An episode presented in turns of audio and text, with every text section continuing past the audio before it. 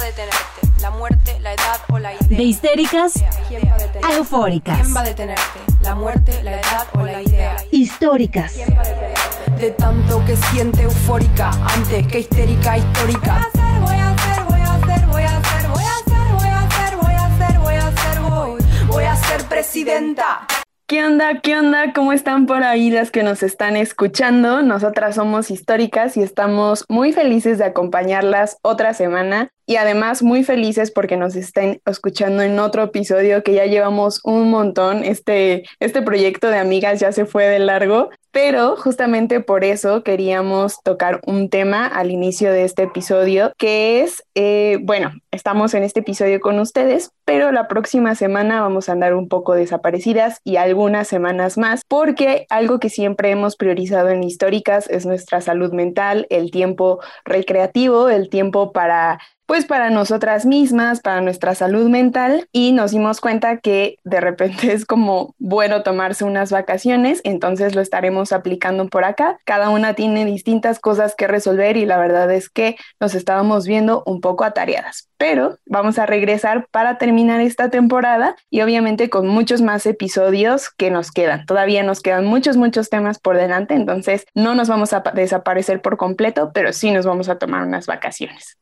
Y para que se enteren cómo, cuándo y dónde, bueno, dónde ya saben, pero cómo, cuándo regresaremos y también pues estamos planeando algo por ahí para nuestro regreso, pero bueno, ya les contaremos. Les dejamos nuestras redes en Twitter, nuestra red favorita, históricas-pod, Instagram, históricas-podcast y en el correo, donde ya saben, nos encanta que nos manden correos largos. Aprovechen estas vacaciones, tal vez los días que dedicaban a escuchar el podcast, pues dediquen un ratito a enviarnos un correo y díganos qué les parece que no, que quieren, que quieren cambiar, que les gusta que se quede así en históricas.podcast.gmail.com y la histórica de este episodio es la fotógrafa María Santibáñez Y pues bueno, creo que vamos a darnos estas vacaciones con un tema que va a dar también mucho de qué hablar, mucho que reflexionar, mucho que pensar. Y como ya eh, lo dijimos en el episodio pasado, pues nos dieron ganas de pasar de redes a hablar de nudes, de autorretrato, de estas fotografías que tomamos para nosotras o bien también para compartirlas, pero qué significaban para nosotras, qué implicaban, eh, la crítica que a veces recibimos por subir estas fotografías, etcétera.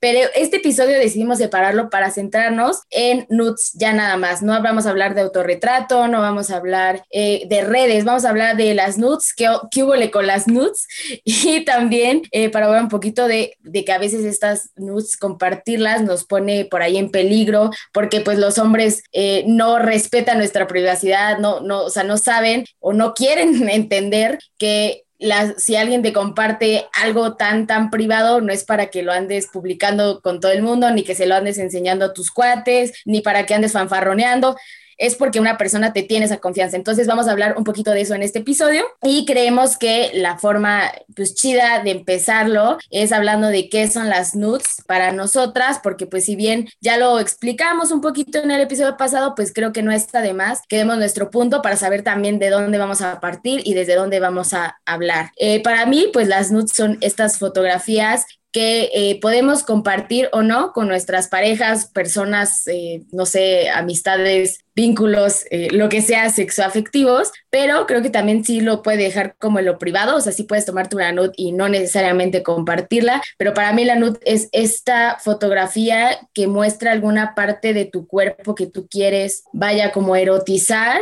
y que a lo mejor sí tiene un fin no solo de erotizarte, sino de crear algo en otra persona. Así que ese es como mi punto de vista un poquito general, así que espero que mis amigas también den su punto de vista.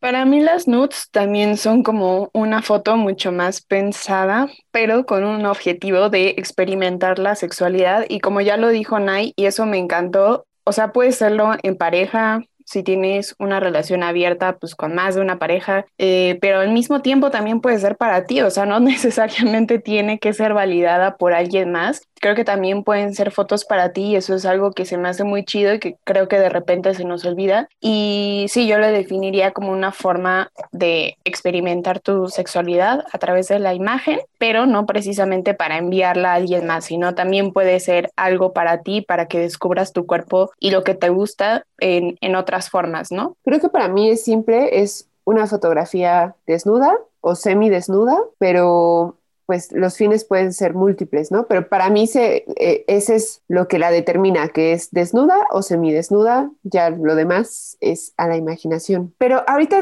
Dani dijo algo que me llamó mucho la atención y que no es que esté en la escaleta, pero perdón, pero Eh, mencionabas que cuando tienes más de una pareja, pues puedes ser, usar nudes con más de una pareja. ¿Ustedes ven algo poco ético en reciclar nude? O sea, en tal vez tomarte una nude y mandársela a más de una persona. O sea, ¿ven algo erróneo con esa lógica cuando no estás en una relación monógama?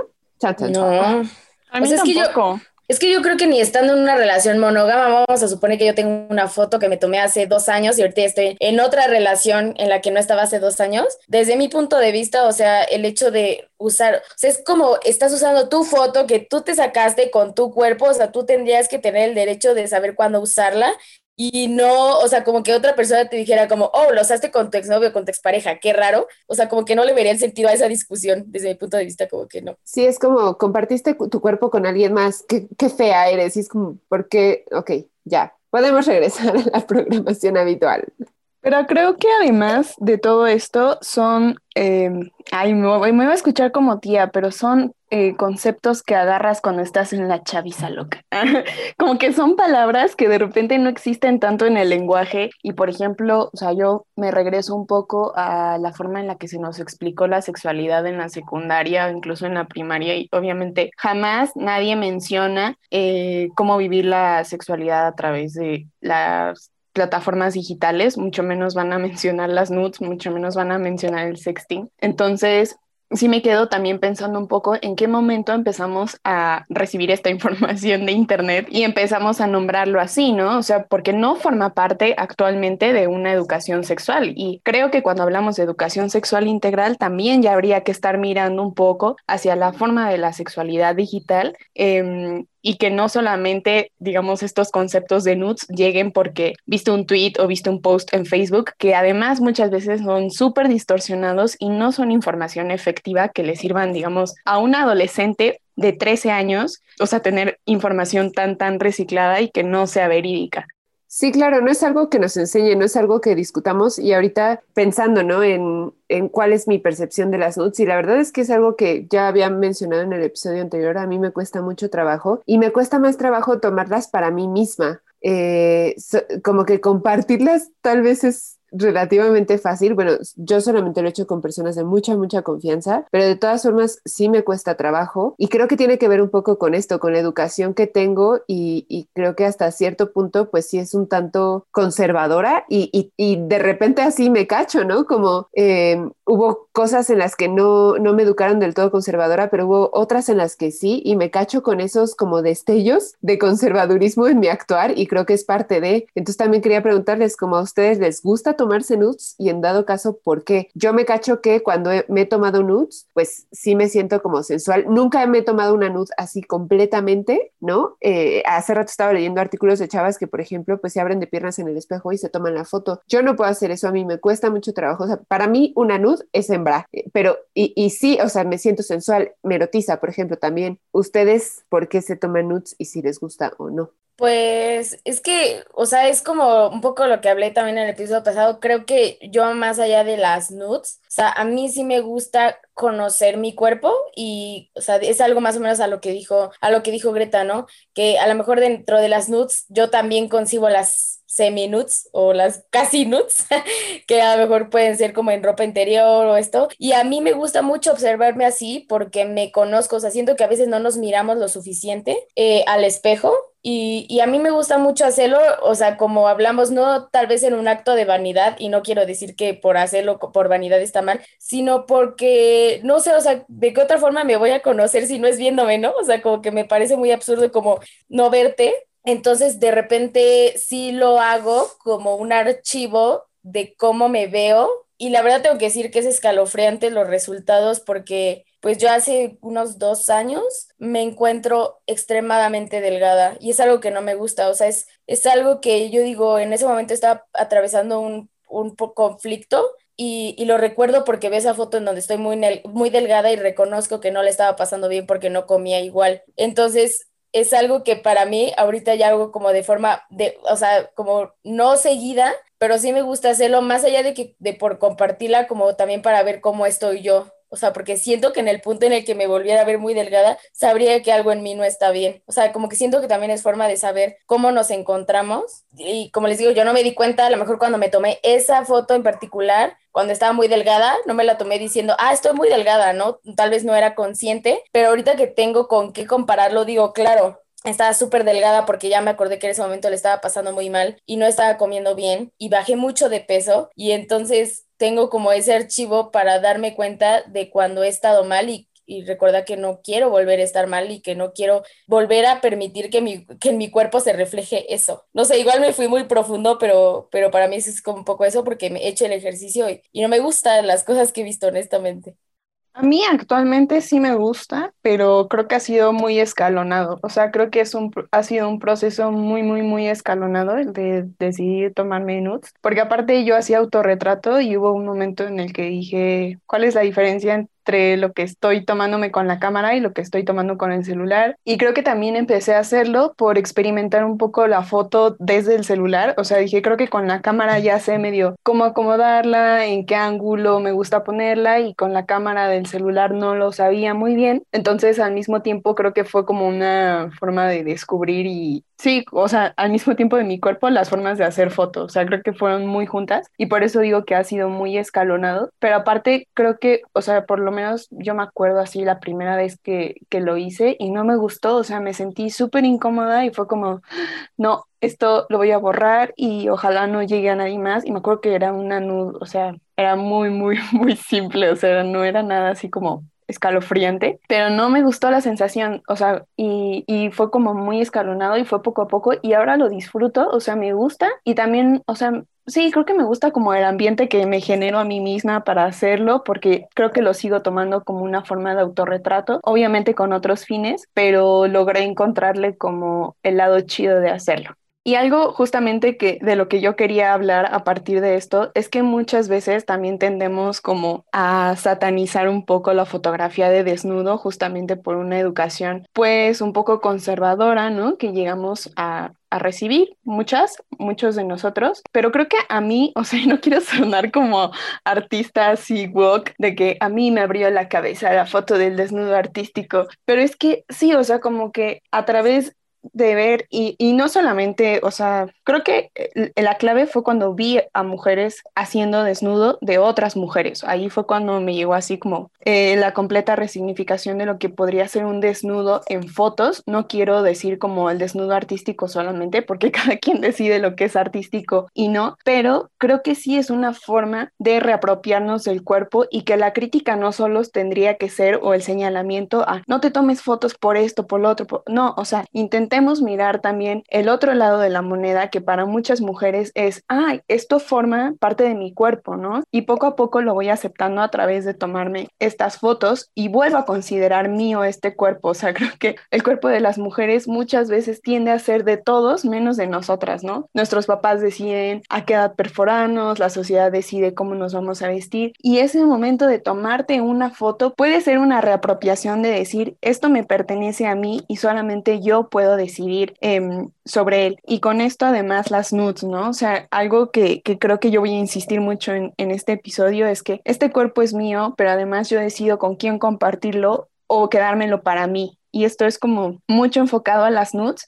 Si ustedes deciden explorar su sexualidad así, creo que nunca hay que olvidarnos de eso. O sea, no es forzosamente para compartirlo en todos lados, no tienes que dárselo a tu pareja, puedes quedártelo tú y es una forma en la que tú misma vas a estar descubriendo tu cuerpo y reapropiándote de él. Ahora, una discusión que yo he visto mucho, sobre todo en twitter.com, bueno, creo que muchas pasamos tiempo ahí, pero algo que yo he visto mucho justo es que este, este punto no se discute. Cuando se discuten las nudes, que si está bien o está mal, no se discute este punto de que les digo de reapropiarse del cuerpo, resignificarlo, y a mí sí me mueve mucho que no se toque eso porque creo que sí es una situación que en lo personal me atraviesa. Pero eh, como la discusión más grande de este tema, creo que siempre ha sido si estas fotos empoderan o no. ¿Ustedes qué creen? Sí, creo que con nada, o sea, nada podemos generalizar, con nada podemos eh, hablar absolutos, pero definitivamente yo sí creo que hay personas y mujeres que a través de este ejercicio pueden encontrar, o sea, un lugar en el que se sientan bien, un lugar en el que terminen, como dice Dani, que me parece algo muy bonito y creo que a muchas eh, nos pasa como este lugar de reapropiación, esa forma de encontrar tu lugar, tu espacio, la forma en la que te gusta retratar tu cuerpo, o sea, todas estas cosas creo que son una oportunidad, pero creo que también al hablar de que para todas sea algo erróneo porque creo que también hay muchas mujeres y, ojo, y quiero hacer una aclaración acá, yo no quiero ser la persona que diga, ah, lo hacen por likes, porque yo creo que también hacerlo como por likes, y lo estoy poniendo entre comillas, eh, es también buscar una aprobación que de alguna forma a la que podemos orillar a muchas mujeres y a muchas personas, pero bueno, no me voy a meter tanto en eso. Mi punto es que muchas mujeres pueden subir sus nudes o, o sus semi-nudes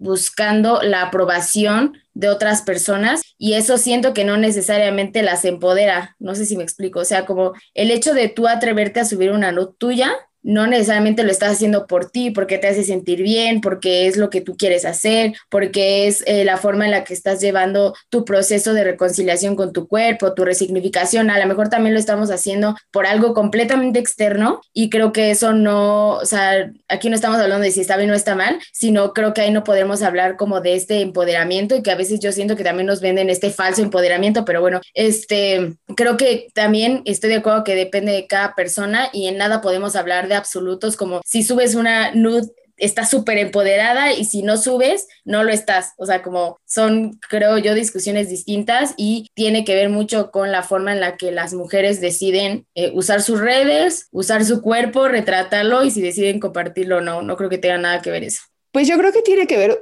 como con algo individual, o sea, lo que decíamos en el episodio pasado, que depende mucho de la historia de cada, mujer, de sus procesos con su propio cuerpo, o sea, esto que dice Nai, que de repente puede llegar a ser un falso empoderamiento, pero también creo que viene él, es mi cuerpo y yo decido, ¿no? Eh, eh, que sí te puede dar como cierto, pues estoy decidiendo sobre mi cuerpo, estoy teniendo agencia sobre mi cuerpo, pero de repente, ojo, porque eso puede ser sumamente individualista, porque no estás pensando en los discursos que estás reproduciendo a partir de tu cuerpo y a partir de tu propio empoderamiento, que tal vez eso lleve a que otras mujeres reproduzcan estas ideas o, estas prácticas sin que sea un empoderamiento, sino solamente reproducirlas por reproducir el discurso patriarcal. Y nuevamente, no somos nadie para decir, oigan, esto se tiene que hacer de esta, de esta otra forma, ¿no? Pero creo que lo colectivo puede llegar a ser peligroso porque entonces nuevamente, ¿qué estamos enseñando a ciertas niñas que no tienen un pensamiento feminista? Tal vez desde lo feminista, desde ya tienes como cierto entendimiento de lo que estás haciendo, pero ¿qué sucede con niñas de 11, 12 años que están tomándose estas fotografías? Porque es lo que ven en redes, porque las redes no están censuradas, porque ya es lo que vemos en portadas de revistas o, en yo que sé. Eh, entonces creo que tenemos que tener un poco de cuidado con, con el discurso, pero eso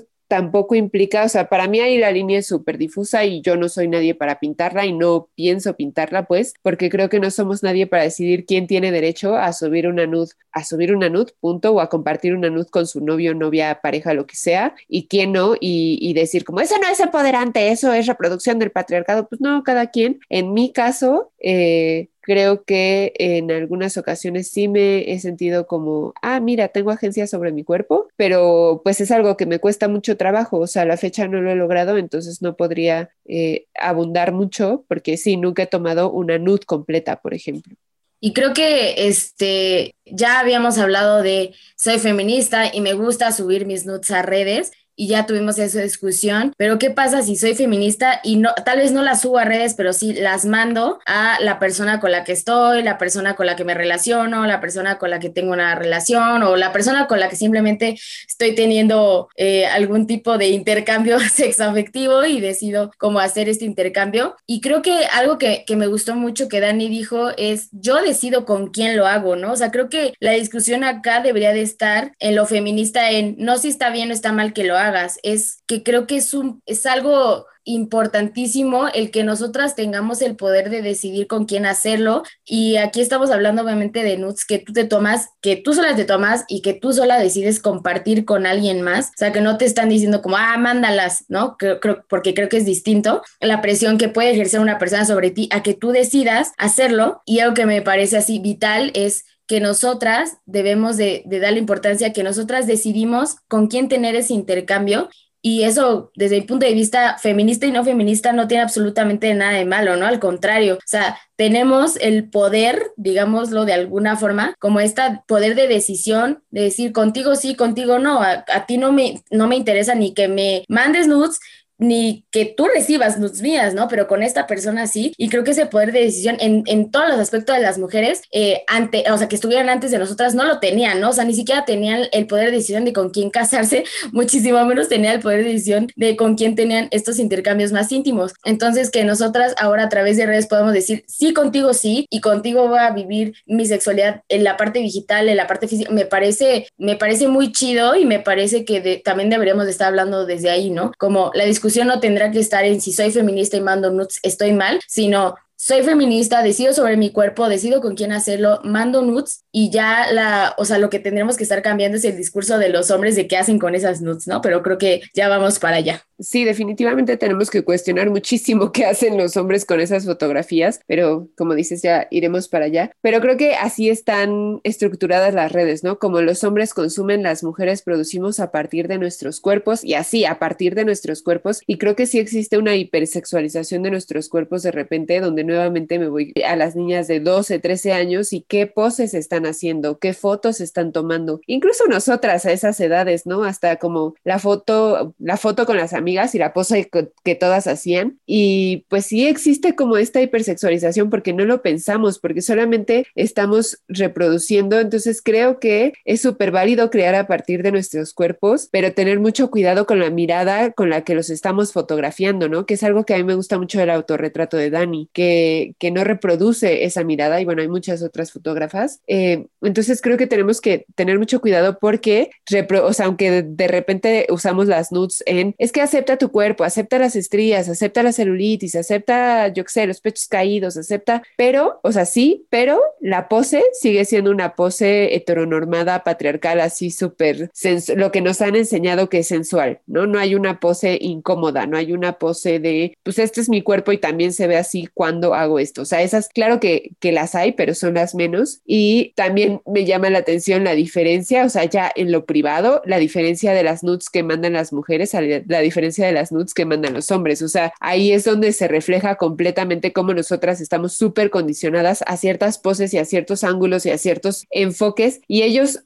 también, pero siento que dentro de la poca creatividad, ¿no? O sea, mientras las mujeres, o sea, tengo amigas que me han dicho así como, ay, he compartido minutos con tantas amigas porque me vio bien preciosa, ¿no? Y qué bonito que lo hagan, o sea, que les gusta tanto lo que han creado, que lo comparten con sus amigas más cercanas y los hombres no hacen eso, o sea, siento que mientras las mujeres toman 30 mil fotos para mandar una y ya, ya se maquillaron, ya hicieron, ya no sé qué, los hombres así se bajan el pantalón, toman una foto de su pene y la mandan, ¿no? Entonces, estamos súper condicionadas y pues habría que, eh, sí, crear, claro que crear, hacer, divertirnos, lo que sea, pero pues tal vez como no reproduciendo tanto el discurso patriarcal y la hipersexualización. Sí, creo que eso es de los puntos más, más importantes y que de repente creo que todas estamos en un común acuerdo de eso, pero no sabemos explicarlo y Greta acaba de hacerlo muy genial. Yo estoy encantada con esa participación, toda la participación me quedé con la boca abierta. es que yo siento que a veces no tengo las palabras para decirlo así, pero por eso escuchen el episodio y anotenlo completo. Así como Dani, así de nosotras nos tomamos fotos producidas, ellos se bajan los pantalones, se toman una foto de su pene. Esas fueron las palabras mágicas. No, o sea, como Creo que hay eh, algo que pensaba en la semana, es que hay críticas, en, o sea, como que estamos entendidas a que hay que eh, recibirla porque muchas veces es con la intención de retroalimentar, ¿no? Pero creo que también hay críticas muy violentas, muy directas, muy eh, que buscan más que nada la confrontación, que buscan incomodar, que buscan generar sentimientos negativos hacia la persona que va a recibir la crítica y eso no me parece chido. Y, y como que yo me faltaban las palabras para hacer ese tipo de crítica, ¿sabes? Ese tipo de crítica más amable, o sea que las mujeres tendríamos que apostarle un poco más a no criticar como lo vienen haciendo los vatos y lo vienen haciendo estos círculos eh, de hombres que son súper violentos al hacer sus críticas, o sea, creo que justo por eso digo que, tuviste las palabras como chidas para hacerlos, eh, dejándote pensar y al mismo tiempo no haciéndote sentir em, pues mal, ¿no? Por, por algo que estás haciendo. Y justamente... Em, um, ahorita quería tocar el punto de cómo se juzga a las mujeres que mandan nudes, cómo la sociedad las señala, las, em, las ataca, las violenta incluso, ¿no? A través de comentarios, revictimizándolas, que eso me parece terrible. Y por ahí también me he encontrado como incluso instituciones, ¿no? Que alertan de la violencia digital, pero alertan a las mujeres, o sea, alertan a las mujeres para no hacer este tipo de actividades. Y entonces yo me quedo pensando, o sea, se está juzgando y se está señalando a las mujeres que están decidiendo hacer este tipo de actividad, que sepa o sea, cada quien los fines con los que lo hace y, y súper respetable desde donde se haga, están advirtiendo a estas mujeres y todas las campañas y todos los señalamientos están dirigidos para que estas mujeres no lo hagan, en vez de señalar que los vatos están poniendo en riesgo a las mujeres con estas fotos, ¿no? Que además se comparten en un ambiente súper íntimo, en un ambiente entre comillas de confianza, entonces creo que sí habría que ver como esta diferencia que se hace entre la forma en la que se señala a la mujer que se toma las fotos y la forma en la que se señala al hombre que comparte las fotos que le llegaron de una manera pues íntima, ¿no? Y de seguridad. Voy a regresar un poco incluso a nuestra histórica de la semana pasada, Ana Baquedano. Ella decía justamente, es más fácil juzgar a las personas por hacer sexting, en este caso, o póngale nudes, cualquier práctica digital que juzgar a toda una sociedad que las violenta y eso me parece así como la cereza del pastel, ¿no? O sea, siempre nos vamos a la morra que lo está haciendo, a la que le salió mal, a la que traicionaron, en vez de a quien está haciendo la traición y que además ahora está cometiendo un delito. Ojo ahí. Sí, eso hablábamos eh, creo que desde que hicimos la escaleta del episodio pasado, como, no, los hombres no necesitan, porque creo que mucha gente hace como, ah, eso es ese tipo de fotos como para que los hombres se masturben, ¿no? Con tu cuerpo. Y entonces es como, no se necesita, no, no está nuestro cuerpo para masturbarse, se masturban con fotos de nuestra cara, con fotos de nuestro, o sea, existe todo un chiste de los pies, ¿no? De que todo el mundo quiere meter sus fotos de pies, ¿por qué? Porque vende, ¿no? Pero bueno, creo que también, eh, como decía Greta, ¿no? Creo que en las mujeres existe una exigencia, inclusive en las nudes, de cómo son las nudes. Y esto lo he escuchado de conversaciones de hombres que dicen, ah, esa nude no está chida. O sea, existe un ranking de qué está chido y qué no está chido en las nudes, ¿no? O sea, qué, qué está padre y qué no está padre, eh, cuánto, o sea, casi casi las califican. Cuando bien dijo Greta, ¿no? Los hombres no son muy creativos con las nudes que mandan con consentimiento o sin consentimiento, los hombres mandan unas que dices, güey, en primera guácala, porque no te la pedí, y en segunda, no manches, o sea, esa creo que ya la mandaste como 30 veces porque es la única que tienes, ¿no? O sea, ni siquiera son, o sea, no, ellos tienen cero exigencia del cómo tomarse las fotos y el de cómo mandarlas, y nosotras sí. Perdón, la audacia, la audacia de decir, esa no está chida, como, ah, no, pues porque las tuyas sí, ¿eh? Sí, la audacia de, de calificar y casi, casi de hacer unas votaciones con sus amigos de ver qué nude está más chida cual, cuando pues no manches, o sea, una no la mandamos para que la arranques, ¿no? O sea, creo que tendría que ser algo, una dinámica tan privada y tan de confianza que no tendría por qué estar el juzgar o el calificar de bueno o de malo algo que pues no te lo mandan para que lo califiques, pues ni que fuera examen, ¿no? O sea, ¿qué onda con, qué onda con los vatos? Pero bueno, este, creo que también tenemos que hablar de las notes con consentimiento, que es eh, algo de lo que estamos hablando un poco acá, nos estamos, no nos estamos entrando tanto en abres tus redes sociales y ves que un vato X que ni conoce te mandó una note, sino cuando tú decides hacerlo con tu pareja o con la persona con la que estés, de la forma que sea, existen las notes, las notes con consentimiento, existen estos intercambios que desde mi punto de vista en una relación pues puede ser algo muy sano, parte de la dinámica. No necesariamente quiere decir que en todas las relaciones de pareja o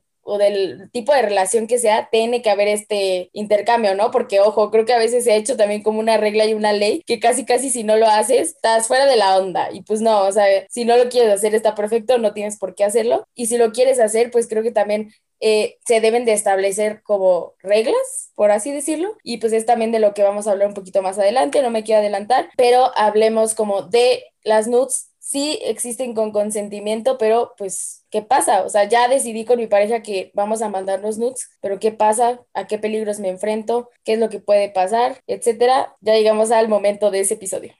Creo que algo que tenemos que tener claro siempre en este tema es que la violencia digital existe, o sea, la violencia digital es real, como hemos venido diciendo en los últimos episodios, o sea, no porque pase en el ámbito digital deja de ser menos real y deja de ser eh, violencia, eh, nada más porque no sucedió de manera física, ¿no? Algo que me parece importante hablar de nudes, o sea, cuando hablamos de esto y que tiene que estar en la discusión, es que sí hay un peligro de mandarlas, o sea, no hay, aunque sea consensuado, aunque lo platiques con tu pareja, aunque te las tomes para ti, hay un riesgo latente de tomarte ese tipo de fotos y además de tenerlas en tu celular. Las, las distintas, o sea, experiencias que puedes tener de violencia digital, pues es una que te roben el celular, ¿no? Y que esas fotos pues estén en tu galería y que quien se robó el celular, o sea, se apropie de ellas y pues sabrás tú en dónde terminó tu celular y sabrás tú en dónde terminaron tus fotos, ¿no? Otra cosa que, que puede suceder es que te hackeen, o sea, eso también es algo muy real ahora y que tenemos que estar con los ojos bien abiertos, eh, que es posible que te hackeen. Entonces, yo no soy la experta en hablar de esto. Ojalá en un episodio también tengamos a, alguna hacker feminista por acá que nos pueda explicar cómo proteger un poco más eh, nuestros celulares. Y bueno, entonces les paso unos tips que por ahí me encontré que pueden, o sea, podemos hacerlas todas las que tengamos un celular. Es eh, evitar mandar fotos con el detalle de nuestro cuerpo, o sea, partes que sean muy extremadamente reconocibles, es decir, si tienes un tatuaje que es como muy reconocible de ti, etcétera, evita pues tomar esas fotos o disimularlos, a quizá jugar un poco más con esto que haga pasar un poco más desapercibida tu identidad. Usar aplicaciones seguras, creo que eso es fundamental, o sea, no las manden por Facebook, no las manden por Twitter, amigas, esas no son redes seguras, incluso WhatsApp, ¿no? Ahí creo que eh, la más segura que podría ubicar por ahora es Telegram. Los, los mensajes están encriptados, entonces, bueno, puede ser como una de las más seguras. Además, poner marca de agua, saber a quién se la estás mandando, tener bien identificado eh, el contenido digital que estás compartiendo. Otra cosa que me pareció brutal es desactivar la geolocalización cuando uses la cámara de tu celular. Eso todo el mundo lo recomienda, amigas, tómenlo muy en cuenta. Y pues finalmente, eh, no vincular, y esto también, ojo ahí, creo que muchas veces no nos fijamos en eso, no vincular tu galería con tu nube, dígase iCloud,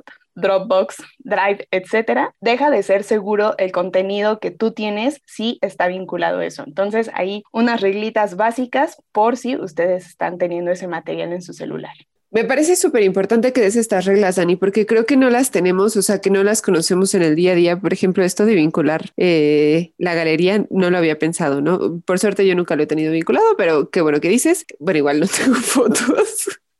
este, eh, y, también, sobre todo porque ahorita que lo dijiste, me acordé de cuando a Jennifer Lawrence le hackearon y le filtraron las fotos. Y entonces la, la, crítica no fue hacia el hombre que la hackeó, que bueno, no sabemos quién fue, pero la crítica fue muchísimo hacia Jennifer Lawrence de por qué se está tomando esas fotografías, a quién se las está mandando, no sé qué, no sé en qué año fue eso, pero siento que eso funciona mucho, ¿no? Ya lo decías eh, de cómo es más fácil a la sociedad juzgarnos a nosotras, pero eh, pues ya basta, ¿no? Con que nosotras seamos culpadas con la filtración de nuestras nudes o con que nuestros novios o exnovios compartan esas fotografías y es un, muchas veces es un, pues claro, ella se lo buscó porque ella las pasó y nuevamente me parece así el, la audacia del patriarcado de que todo el tiempo nos tienen que, o sea, que todo el tiempo nos están pidiendo que nos desnudemos, ¿no? O sea, el patriarcado siempre te está pidiendo que te desnudas de una u otra forma y el día que te desnudas y tú decides qué hacer con esa desnudez, soné Arjona, discúlpenme, bueno, que tú decides qué hacer con eso, entonces ese día eres súper criticada, no está bien, bla, bla, bla, y es como, ay, ¿cómo se atreven a compartir esas cosas en privado con su novio? Ah, pero a ellos, ellos sí pueden mandar esas dick pics de las que hablaban ahí, ¿no? Sí pueden tomar una foto de su pene y mandársela a muchísimas mujeres sin su consentimiento. Y nuevamente, esta es la sección de la hipocresía del patriarcado. Creo que ya deberíamos inaugurar una sección de eso porque creo que cada episodio hablo del hipócrita que es el patriarcado entonces se va a inaugurar una sección. Em, y bueno, o sea, sí me parece muy hipócrita que ellos lo hacen sin consentimiento a mujeres y nosotras con consentimiento somos criticadas cuando ese consentimiento y esa confianza es violada. Eh, y finalmente, un aplauso a aquellas mujeres que cuando les mandan dick pics contestan cosas graciosas o eh, mandan un screenshot así abierta a las redes o también sé de aquellas que cuando les mandan dick pics les o fotos de penes, perdón por el término en inglés, eh, las comparte, o sea, como buscan a la mamá o al papá de este chavo en redes y las comparten así como, oiga, su hijo me mandó esto, igual y es de su interés, ahí le va. Un aplauso a todas esas mujeres, por favor. Un aplauso porque cuando me pasó nunca se me ocurrió hacer nada de eso. Fue como, ah, cerrar, cerrar, adiós, bye. Y olvidarme del tema, ¿no? Y olvidarme del pene tan horrible que tuve que ver. Pero bueno, este, creo que aquí estamos hablando como de cuando se filtran nuestras nudes y cuando los hombres premeditadamente dicen, ah, la voy a eh, sacar a la luz pública, no sé qué, y eso les pasa a famosas, no famosas y como sea. Pero creo que también algo muy grave de lo que a veces no hablamos lo suficiente al hablar de estos temas o de la violencia digital, como comentaba Dani, es que muchos hombres no necesariamente tienen la intención de filtrar esas fotografías, pero sí utilizan estas fotografías para amenazarnos y para decir, si no haces tal cosa, mira lo que tengo y lo voy a sacar. Mira, si no haces esto o si no eh, sigues conmigo o si no tomas estas decisiones, tú sabes que yo tengo algo que puedo sacar a la luz y claramente tú no quieres que lo saque porque claramente los hombres saben que las que vamos a salir perdiendo somos nosotras, entonces usan eso para violentarnos. Y creo que eso es algo que no se habla lo suficiente en la violencia digital, como solo se habla qué pasa cuando te las filtran, pero también no nos preparan para el chantaje de mi novio me está amenazando, tal vez no lo va a hacer, tal vez sí, pero yo qué hago en, en ese vaivén de emoción de me está chantajeando y no sé si realmente lo va a hacer o no, ¿no? Y yo creo que muchas veces existe de los hombres esta premeditación de decir, esto, esta foto que esta morra me está mandando, en algún momento la voy a usar en su contra. ¿Cuándo? No sé, pero lo voy a hacer. Y entonces nosotras no estamos preparadas para lidiar con que un hombre nos esté chantajeado de esa forma. Y me parece súper violento porque creo que cuando tu, tu no está allá afuera, está cañón, pero ¿qué pasa por el cerebro y por la mente de las mujeres que dicen, puede ser que lo saque, pero puede ser que no? Puede ser que ya lo haya compartido, pero puede ser que no, porque no me ha llegado nada, nadie me ha dicho nada, ¿no? Como mi celular sigue eh, sin vibrar, ¿no? Sin alguien avisándome que mi nude está allá afuera, entonces no la he compartido. Y esta información yo lo sé como de personas que han tenido la confianza de contarme que, las están chantajeando personas que a lo mejor ni conocen o que sí conocen, pero están en el anonimato. Y es como, estoy jugando contigo y es un juego mental súper, súper violento porque no sabes si la voy a hacer o no. Sabes que tengo las fotos, pero no sabes si las voy a usar o no. Y eso me parece tremendamente violento y eso es algo con lo que también tendremos que estar trabajando. No solo con qué pasa si ya se filtraron, sino qué pasa con un hombre que tiene mis fotos y no sé si las va a usar en mi contra o no.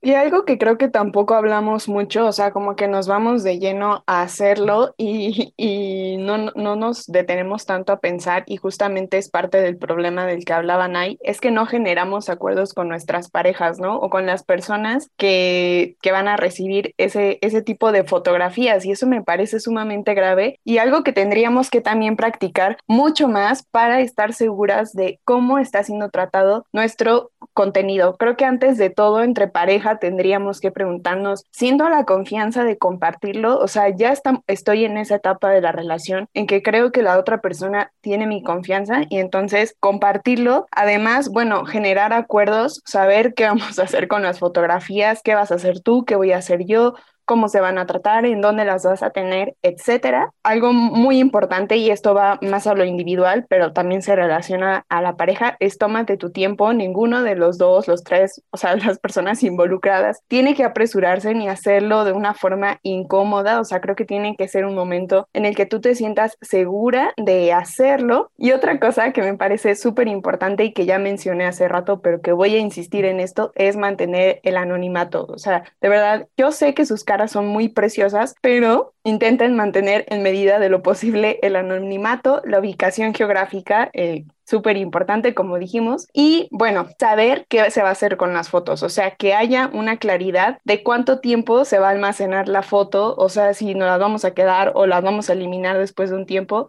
sea, creo que eso es súper importante platicarlo entre pareja para estar seguras de estas situaciones y prevenirlas eh, para que al final no nos estén chantajeando con eso.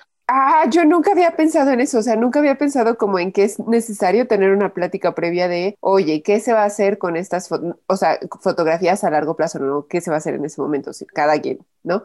Como el, y luego cuando las borramos o nos las quedamos, o, y pues ahorita que lo pienso, tengo un par de llamadas que así, como de, sí, como a dos exnovios, que para mí sí ha sido tema de, tiene que ser alguien de mucha, mucha, mucha confianza, si no eso no sucede. También puedes usar aplicaciones, o sea, se me ocurre como usar aplicaciones que eh, sabes que si toman screenshot, eh, no sé, Instagram, Snapchat, bueno, nunca he usado Snapchat, que te avisa si toman screenshot o que son temporales o cosas así, que hacen que pues no esté en la nube. Em, como dice Dani, evitar partes que te identifiquen y finalmente preguntarle a la otra persona dónde las va a tener almacenadas porque en alguna ocasión con un exnovio que que yo sabía que su papá usaba su computadora, me metí a la compu a buscar no sé qué y di con una foto mía y, o sea, y sí le reclamé como no manches, tu papá puede encontrar esto bien fácilmente. Y entonces, pues platiquen también con la otra persona dónde van a ser almacenadas esas fotos, porque él me juraba que esas fotos estaban eh, muy, muy, muy bien resguardadas, pero pues no tanto donde yo las encontré luego, luego.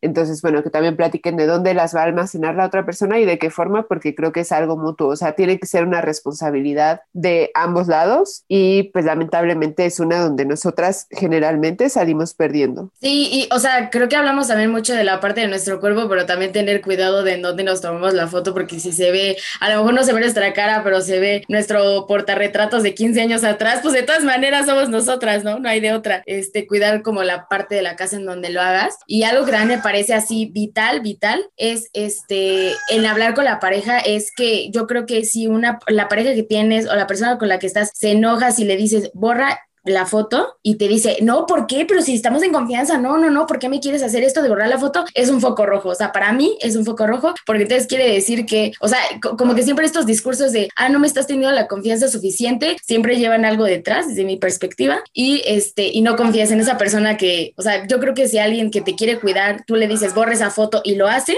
o sea, es porque tiene una buena intención. Y un tip que vi por ahí, que, que se los quiero compartir, igual a alguien le funciona, es que tú si te mandas una nuda, a lo mejor no con tu pareja, sino a varias personas, eh, porque no tienes alguna relación estable o lo que sea, ¿no? Le mandas nudes a varias personas. Yo vi un tip de que podías poner alguna marca, o sea, eh, no sé, un puntito verde, por ejemplo, si se lo mandas a Juan, y así si esa, si esa foto se filtra, tú sabes que fue Juan, no hay de otra, ¿no? Porque tú sabes que esa característica se la pusiste a la nude que le mandaste a Juan. Entonces, si tú eres eh, de esas personas que le mandan nudes a varias personas, está perfecto, pero creo que esta medida también te, te protege a ti en el sentido de que vas a saber a quién señalar, ¿no? Porque de repente si le mandas nudes a varias personas, a lo mejor hasta la misma, ¿con cuál de todas esas personas te vas, ¿no? ¿A quién le reclamas? O sea, ¿con, ¿a quién te vas a confrontar? Y y si tú ya sabes de antemano a quién le mandaste, con qué firma, a lo mejor eh, les digo un puntito, algo, algo que solo ustedes sepan que a eso se refiere, pues ya estamos del otro lado, porque al menos el nombre ya lo tenemos, ¿no? Y finalmente creo que en las redes que tejemos con otras mujeres y nuestra relación con otras mujeres siempre puede existir la posibilidad de que tengamos que ayudar a alguien. O sea, creo que muchas de nuestras amigas tienen, tienden a tomarse nudes o mandarlas o cualquier cosa y creo que hay que estar informadas por si en algún momento alguna de nuestras amigas necesita ayuda para responder a un ataque, pues hay que tener un poco la información guardada en la cabeza para saber actuar de manera rápida. Creo que lo primero es que reconozcamos que nuestra amiga está pasando por un problema serio, o sea, como ya lo mencioné anteriormente, la violencia digital es real y los ataques, o sea, son reales, es como si te estuvieran atacando físicamente, ¿no? O sea, no le quita gravedad, o sea, creo que lo importante es hacer notar a, nuestras amigas que le estamos dando importancia al tema y lo que le está pasando es algo grave, pero que tiene solución. Lo segundo, amigas, la ciberpolicía, la policía cibernética, como quieran llamarle, ya está ahí, o sea, tienen páginas de Facebook, Twitter, los teléfonos están siempre a la mano en la página de los gobiernos de cada estado, entonces ubiquemos rápido a nuestra policía cibernética a la que podamos hacerle llegar el caso y algo que es súper importante para la policía cibernética es tener evidencia. Tomen captura de absolutamente todo lo que está pasando, guárdenlo, no lo eliminen y ténganlo en un lugar súper seguro porque esto le va a ser súper funcional a la ciberpolicía para poder eliminar el contenido. Eso es como lo más básico que podría decirles y, y, algo que tenemos que tener guardado en la cabeza y hasta casi casi bajo la manga para sacarlo en cualquier momento. Además, bueno, lo de siempre, ¿no? Hacer sentir a nuestras amigas que están en un lugar seguro, que estamos haciendo algo por ellas y que podemos crear redes con otras mujeres para presionar y que se elimine el contenido que se filtró de ellas. Y bueno, creo que tuvimos un episodio con un montón de información. Ojalá les haya gustado. Creo que intentamos mantener la conversación entre seguridad y las formas de mirar eh, pues nuestros cuerpos y un poco cómo es esta dinámica de las nudes. Ojalá de verdad les haya gustado. Intentamos hacerlo también lo más informativo posible, pero ha llegado el momento de informarnos de otro tema, otro que nos gusta mucho y que identifica nuestro podcast, que es la histórica. Y Greta nos va a contar un poquito sobre ella, así que quédense para escuchar la historia de María Santibáñez Prieto. Bueno, pues efectivamente yo les voy a contar de María Santibáñez Prieto, que honestamente creo que ha sido de las históricas más fascinantes que he buscado en, pues desde que llevamos históricas. Me, me clavé con María Santibáñez Prieto, sobre todo porque no hay información de ella. Me parece súper interesante que es la primera histórica que no hay información de su vida personal, pero hay muchísima información de su trabajo. O sea, análisis de su trabajo hay muchísimo, pero eh, pues intenté por ahí buscar también información de su vida personal porque me parecía, me, me no sé, me dio mucha curiosidad. Bueno, María Santibáñez Prieto, que además se hacía es como se llama. No, no es cierto, sí se llama así. Ella, eh, bueno, en algún momento la nombraron retratista de la mujer, eh, vivió o se desarrolló sobre todo en eh, los años 20 de, de, los 1900, 1920 por ahí, y también la han nombrado como la más importante fotógrafa del pictorialismo en México o la primera fotógrafa moderna mexicana. Es, es un show, María. Les cuento que pues se sabe que nace en Oaxaca, se cree, se cree que nació en 1895. Su padre fue Luis Santibáñez y su madre Ángela Prieto. Tuvo tres hermanos, que fueron 10 años mayores que ella. Luego nace ella y nació otro hermano y se cree que su padre eh, biológico no es en realidad Luis Santibáñez porque para cuando ella nace su padre ya había fallecido y también cuando su hermano nace su padre ya había fallecido. Se cree que su madre los registra con el nombre o el apellido de su ex esposo o pues sí, de su esposo, de quien ya es viuda, por la época porfiriana, ¿no? Que se iba a ver muy mal que tuviera hijos con alguien más al ser viuda. Se sabe que se mudan a Ciudad de México, no sabemos cuándo, pero a María jamás la registran. Ella no tiene acta de nacimiento, más bien lo que se sabe de ella es a partir de su acta de matrimonio, donde ella, esto me parece súper interesante, se nombra artista fotógrafa y esto es muy importante porque eh, mostraba que ella activamente se nombraba fotógrafa y que estaba orgullosa de ser fotógrafa y además artista, fotógrafa y la importancia de mujeres en esa época visibilizándose. Pero bueno, creo que ya me adelanté. Pues ella llega a Ciudad de México, a los 12 años comenzó a trabajar con el fotógrafo Martín Ortiz, que era un fotógrafo pictorialista, que además le enseñó a ser fotógrafa. No se sabe exactamente ya qué hacía en el estudio de él, pero se sabe que a partir de ahí ella aprendió a ser fotógrafa y que aprendió en la práctica. Ya cuando se hizo más famosona, de repente, eh, pues medio para insultarla, le decían que ella era una fotógrafa autodidacta, que eso estaba mal visto en ese entonces, eh, y ella decía, pues sí, no tuve de otra, ¿no? Yo no tuve dinero yo más bien me fui inspirando en las cosas que veía en el teatro, en las películas a las que tenía acceso y en las pinturas y pues en lo que aprendí en el estudio de Martín Ortiz. A los bueno, en 1919, muchos dicen que ella tenía 19 años ahí, pero bueno, dado el, su acta de matrimonio, eh, pues sabemos que no, que tenía 24 años. Bueno, es un show saber su edad exacta. El punto es que a esa edad ella se independiza, deja a Martín Ortiz, le dice, bueno, ahí nos vemos, yo quiero hacer mi propio estudio, mucho gusto, que pues Martín ya tenía mucho reconocimiento, pero ella dijo, no me importa, se independiza y o llega casi a la quiebra y en una entrevista que le da a María Ríos Cárdenas, que era editora de la revista Mujer, que era una revista que además apenas iba empezando, ¿no? Situémonos en la época postrevolucionaria, las mujeres comenzaban apenas a tener como agarrar espacios públicos y demás, entonces, bueno, le hace ahí una entrevista y ella dice, pues sí estaba casi en la quiebra, pero yo tenía que seguir para demostrar que las mujeres podemos ser empresarias. O sea, María Santibáñez eh, Prieto no solamente se, se, veía como artista, sino también como empresarias. Entonces pide un préstamo, se endeuda muy fuertemente y dice, no sé qué voy a hacer. Entonces ya cuando estaba a punto, a punto de cerrar su estudio, mete sus fotografías a un concurso del, del Universal y gana el premio de El Universal Ilustrado, que era uno de los premios pues más prestigiosos para fotógrafos y digo fotógrafos hombres porque pues en ese entonces casi no había fotógrafas o si las habían era fotógrafas que hacían eh, pues un poco más fotografía de estudio, un poco de la revolución, o sea, como que no era muy común que hubiera fotógrafos, fotógrafas y mucho menos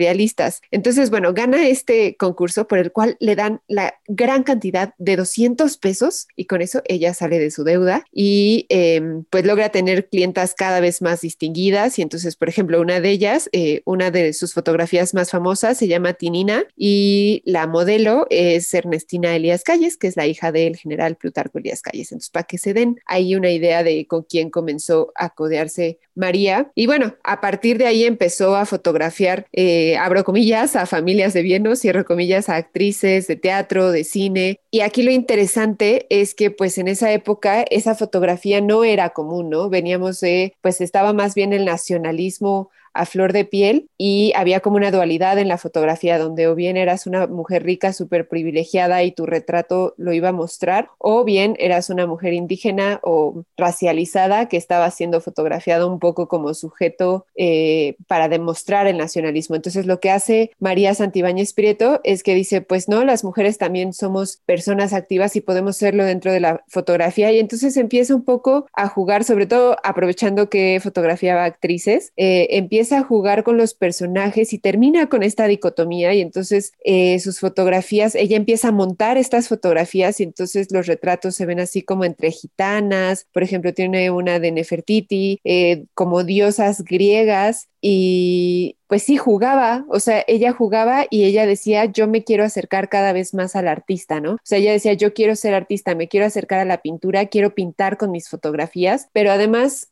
pues era muy diferente al retrato que se tenía en ese entonces. Tal vez ahora lo veamos y lo vemos como lo más normal del mundo, pero pues sí estaba un tanto erotizado para ese entonces y sí generaba como cierto, pues cierta curiosidad porque no era mal vista. Yo creo que también por los tintes grecolatinos que había en sus fotografías. Entonces les, les pido que se acerquen, que hagan una búsqueda rápida de sus fotografías y, van a ver a lo, que, a lo que me refiero, pero también que esta búsqueda la vean pensando en 1920, 1925, ¿no? Más o menos. Entonces, bueno, bueno, ella dio visibilidad a las mujeres en el espacio público, venimos de la revolución y ella dice es que las mujeres también somos sujetos activos dentro de la modernidad, pero rompe con la modernidad europea o de Estados Unidos, dice tenemos nuestra propia modernidad aquí y bueno, eh, pues ahí eh, de su trabajo, o sea, lo importante de su trabajo y que además lo que dicen es su trabajo también lleva a influir a la sociedad mexicana. ¿No? O sea, cómo lo que vamos percibiendo a través de las imágenes también ayuda a cambiar nuestras identidades y que el trabajo de María Santibáñez Prieto logró eso, como incursionar o incrustarse dentro de la feminidad de lo que implicaba ser una mexicana de clase media alta, sobre todo porque esa era su, su clientela. Y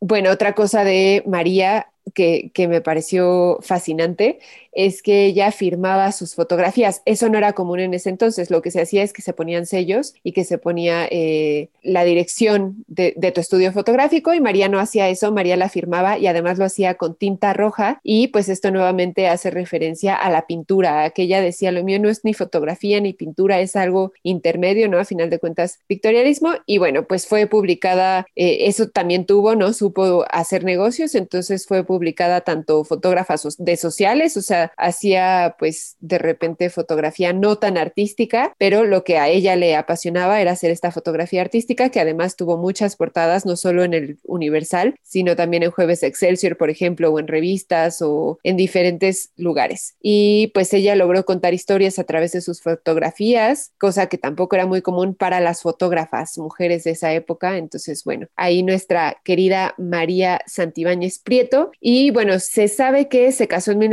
1926 con Alberto Ruca Cuxart. También sabemos que en 1927 pierde una hija en el 28 pierde a su mamá y en el 29 pierde a otro hijo. Y en la entrevista que le hace María Ríos Cárdenas, se me hace muy raro, esta entrevista es de 1927, María Ríos le pregunta a María Santibáñez, ¿cuál es tu dolor más grande? Y María contesta, haber perdido a mi hija. Y ahí termina la entrevista, o sea, vaya forma de terminar una entrevista. Y yo busqué, o sea, yo pensé que había más de esa entrevista y busqué y busqué y busqué y nunca la encontré. Y luego ya me di cuenta que no, que ahí terminaba. Em, y bueno, se sabe que en 1935 se con su estudio fotográfico, pero hasta ahí parece que después desvaneció. Y también ahora sabemos que em, su fotografía pues la tienen grandes corporaciones, por ejemplo Televisa, entre ellas, pero hay dos hermanos que son fotógrafos que además me gustan muchísimo, los hermanos Montiel Clint, que también tienen parte de su obra fotográfica. Entonces, bueno, habría que recuperar, nadie sabe dónde está su obra fotográfica más que esas, esas pequeñas cosas, porque, eh, por ejemplo, la de sociales, seguro hay familias pues aristocráticas de ese entonces o de clase media alta que tienen eh, fotos de ella. Entonces, estaba súper interesante tenemos que buscar el trabajo de María Santibáñez Prieto en físico y poder hacer un archivo, por ejemplo. Pero bueno, ya, yo me puedo seguir muchísimo con ella porque de verdad me fascinó su fotografía, pero también cómo medio mundo analiza su trabajo, pero nadie habla de su vida personal más que esta entrevista que está incompleta. Entonces, si ustedes saben más de María Santibáñez Prieto, de su vida personal, se los agradecería muchísimo porque quiero saber más de ella, quiero pues quiero saber cuándo falleció, por ejemplo. Entonces, si saben algo, pues ahí me avisan. Y si no, pues bueno, tenemos lo que tenemos y acérquense a su trabajo porque de verdad está padrísimo y véanlo nuevamente con ojos de era una época post-revolucionaria. Y como siempre nos encanta hablar, nos encanta explayarnos, nos encanta echar el chisme con ustedes. Y por eso siempre se nos da el tiempo. Entonces, este, pues ya para finalizar y que ustedes no se me aburran y no se nos vayan, antes de escuchar las redes que es Twitter, arroba históricas guion bajo pod, eh, nuestra Instagram que es arroba históricas guion bajo podcast y nuestro correo que es históricas.podcast en donde recuerden que es donde vamos a seguir en contacto mientras estamos de vacaciones con un coco en la mano, eh, ojalá, pero estamos de vacaciones tratando de, eh, pues, de recuperarnos nuestras mismas, de cuidar nuestra mente, nuestro corazón, nuestros ojos y todo. Y bueno, como dijo Nay, nos vamos de vacaciones, pero no nos vamos por siempre, entonces nos estaremos escuchando próximamente y además para no perder el hilo de la temática y que sigan bien informadas y con las herramientas suficientes para actuar, vamos a regresar con un episodio súper, súper chido al que ya le tenemos ganas, que es ciberseguridad. Entonces, nos escuchamos después de las vacaciones. Muchas gracias por estar aquí y adiós. Gracias. Bye. Vacaciones. Históricas. Tu compañía sonora y sorora.